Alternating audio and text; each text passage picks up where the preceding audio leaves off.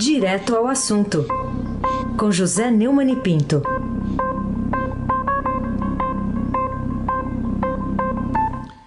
Neumani, bom dia. Bom dia, Raíssen Abac, Carolina Ercolim. Bom dia. Bárbara Guerra, Almirante Nelson e o seu pedalinho. Afrânio Vanderlei, Clã Bonfim, Emanuel, Alice, Isadora. Bom dia para você, ouvinte, melhor ouvinte da Rádio Eldorado 107,3 FM. Aí se abaque, o craque. Nosso primeiro assunto, programa social anunciado para substituir o Bolsa Família, resumido aqui nessa manchete do Estadão. O governo propõe renda cidadã e é acusado de armar pedalada. O que, que você diz, Neumann? Eu fiquei muito impressionado com a imagem dessa notícia na televisão ontem cedo. O nome Renda Cidadã é bem pior do que Renda Brasil. Né? Não dá para disfarçar o, é o, o estelionato eleitoral. É um assalto, além do mais. Né?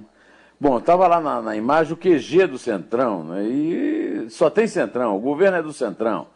Bolsonaro, inclusive. Bolsonaro de volta à quadrilha. E o Ricardo Barros no papel de Bedel do Guedes. Né? Guedes falou qualquer coisa que está fora do script, ele vai lá e, junto com o general Ramos, arranca do lugar. Né? Mas voltamos ao assalto com canhões e tanques. Né? Em primeiro lugar, precatórios. O dinheiro vai sair de precatórios. Dívidas do Estado sempre postergadas e agora utilizadas para ganhar voto para o Bolsonaro em 2022. Depois, Fundeb mais uma facada na educação. O título do Estadão já dá, dá o, o, o, primeiro comentário a ser feito. O ministro do Tribunal de Contas da União, o Bruno Dantas, criticou ontem a proposta apresentada pelo governo.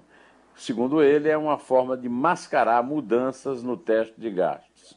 Se o Congresso deixar passar isso, pode ser tratado como mero capacho do capitão, ou melhor, do centrão não apenas PGR, ministro da Justiça, certos figurões da cúpula do Judiciário, da Polícia Federal e outros que tais.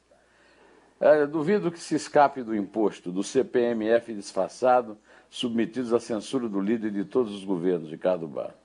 Isso aí eu quero rebatizar, viu, Heisen? Eu estava chamando de bolsolulismo, é bolsalulismo, né? E aconselho a leitura do editorial Bolsonaro no palanque. É, resume bem esse estelionato. E peço, é, é, com toda a consideração, meu querido amigo Nelson, que tire esse eco, que eu estou atrapalhando a mim mesmo aqui. Carolina Ercolim, tintim por tintim. Vamos lá, Neumani. É, caem regras de proteção a manguezais e restinga. É o último capítulo né, de mais um, uma movimentação do Ministério do Meio Ambiente contra a política ambiental do país. Queria a sua avaliação é, o, Conselho de Meio Ambiente, obrigado Nelson, está absolutamente controlado por ministérios e membros do governo federal. E aí o ministro do Meio Ambiente, Ricardo Salles, aprovou ontem a extinção de duas resoluções que delimitavam as áreas de proteção permanente de manguezais e de restingais do, do litoral brasileiro. A revogação dessas regras abre espaço para especulação imobiliária na faixa de vegetação das praias e ocupação de áreas de mangues para produção de camarão. Eu, eu aconselhei o editorial para o assunto anterior, também aconselho para esse. Aliás, com um belo título, um trocadilho muito conveniente. Ministério do Mal Ambiente. Né? Esse Ricardo Salles, é, além de ser um vassalo é, do bolsonarismo, ele é, é, muito suspeito né, por essas medidas contra o, o, o meio ambiente. Né? É, eu faço minha, eu ouvi o editorial, eu li no jornal e, e ouvi na rádio antes de entrar para comentar, e quero dizer que concordo absolutamente. O Congresso não pode deixar extinguir essas, essas, essas únicas providências para salvar a natureza em manguezais e em restinga. Né? Aí esse abaque, esse abaque é o craque, você sabe. Falar de outra manchete hoje nossa, uh, por exemplo, a chamada que está no jornal e também aqui no portal. dobra o número de policiais e militares candidatos. A gente está falando aqui dessas eleições que estão chegando, eleições municipais. É, na sua opinião, Neumann, esta constatação estatística revela o que sobre as eleições municipais ah, agora de novembro? Olha, é, revela, em primeiro lugar, uma grande carência na área de segurança. Né? É, o número de policiais civis, militares e de membros da ativa e da reserva das Forças Armadas que se candidataram a prefeito e a vice este ano é o dobro né, do que o registrado nas eleições municipais de 2016. São, segundo o, estado, o levantamento do Estadão, 388 candidatos a prefeito contra 188 que disputaram o executivo municipal há quatro anos, antes da eleição do presidente Jair Bolsonaro, que veio com uma baseada desse tipo de político, né? da entrada de integrantes do Exército também na administração do governo federal, de forma é, que eu considero invasiva, né? um governo militarizado. Né? É, em, levando em conta os postulantes a vice-prefeito e vereador, 6.723 policiais militares vão participar do pleito isso representa um aumento de 11,4% em relação às últimas eleições.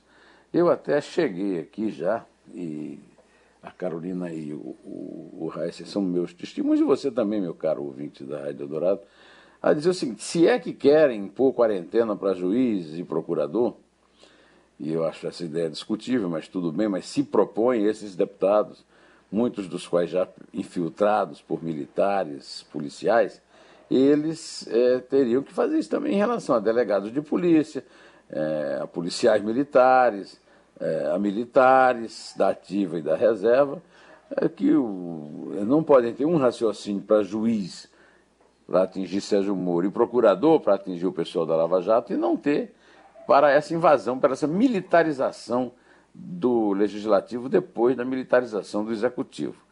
Carolina Ercolim, tintim por tintim. Carol Solberg é denunciada por gritar fora Bolsonaro. Queria a sua avaliação dessa notícia de capa do Estadão de ontem. O que, que ela revela sobre o apreço do governo federal pela liberdade de expressão de quem não está a seu favor? É, existe uma onda de censura né, promovida e provocada pelo governo que atingiu a chamada justiça esportiva, que é uma farsa. A justiça esportiva é controlada pelos clubes e, por sua vez, é, é mais um dos é, grandes é, ambientes de disseminação do bolsonarismo, né, desde antes da eleição. A jogadora de vôlei de praia, Carol Solberg, ela foi denunciada ontem pelo Superior Tribunal de Justiça Esportiva do voleibol por ter gritado fora Bolsonaro depois de conquistar a medalha de bronze no circuito nacional no dia 20 de setembro.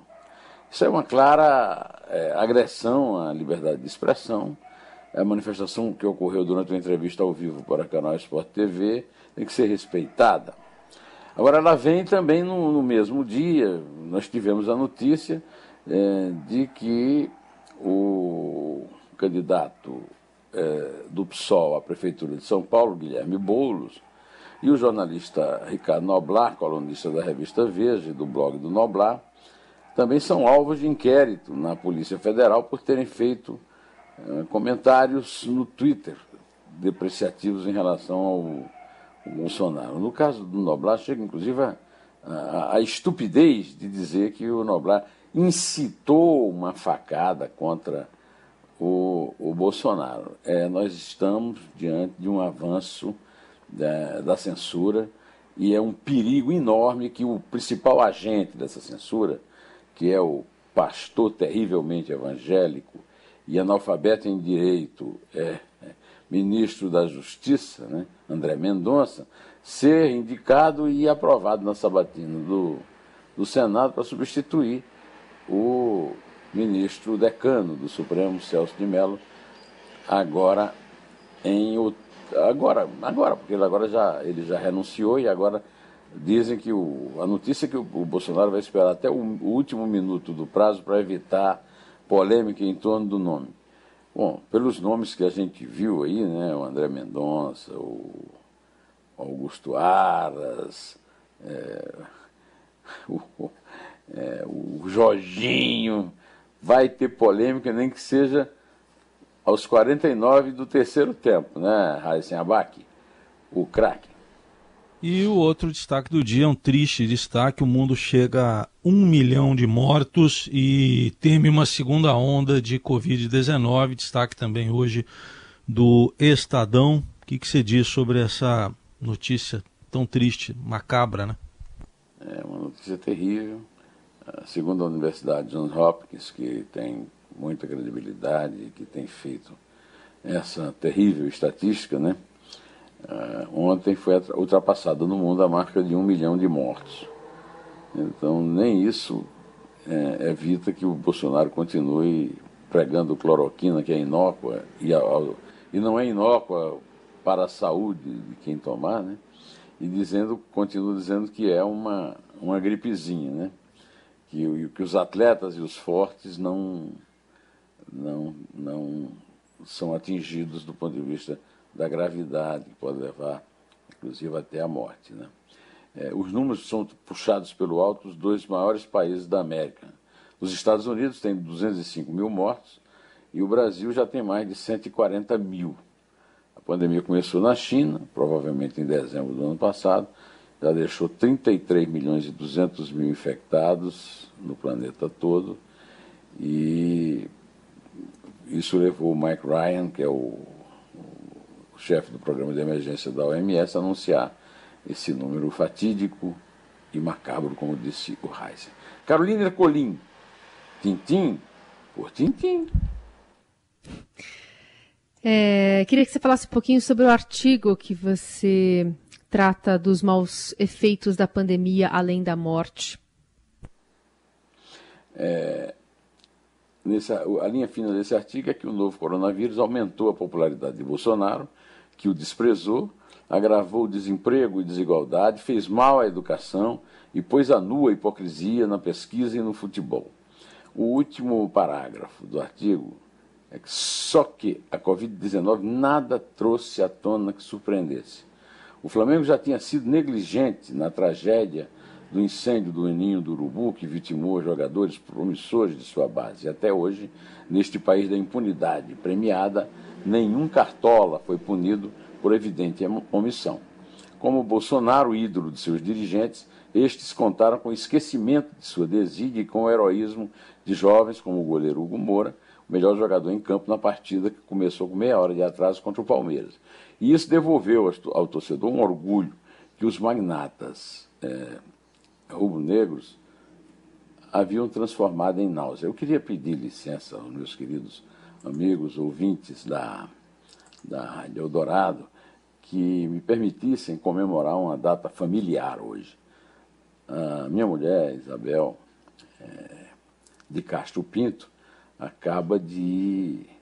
É, acaba de concluir, gostou dessa, né? A sua tese de doutorado na USP, hum. história, doutorado de História Econômica, a respeito do conflito de terra no Nordeste, mandou ontem para a USP, a USP ali no último, último segundo, né? também, como é o Bolsonaro. E isso é, é, nos alegra muito, até porque dá uma aliviada geral. Né? Imagina nessa pandemia, com um bebê de 15 meses, é, fazer uma tese, cumprir todas as, as regras e tal, e, e, e, não tendo ninguém em casa né, para cuidar do garoto. Isso é uma, um grande feito da Isabel, que somente ela, com a sua é, grande, é, digamos até, isso chega a ser heroísmo. Né? Ela conseguiu, eu quero cumprimentá-la aqui e comunicar aos ouvintes da Rádio Eldorado, que eu sinto um orgulho muito grande por isso, né?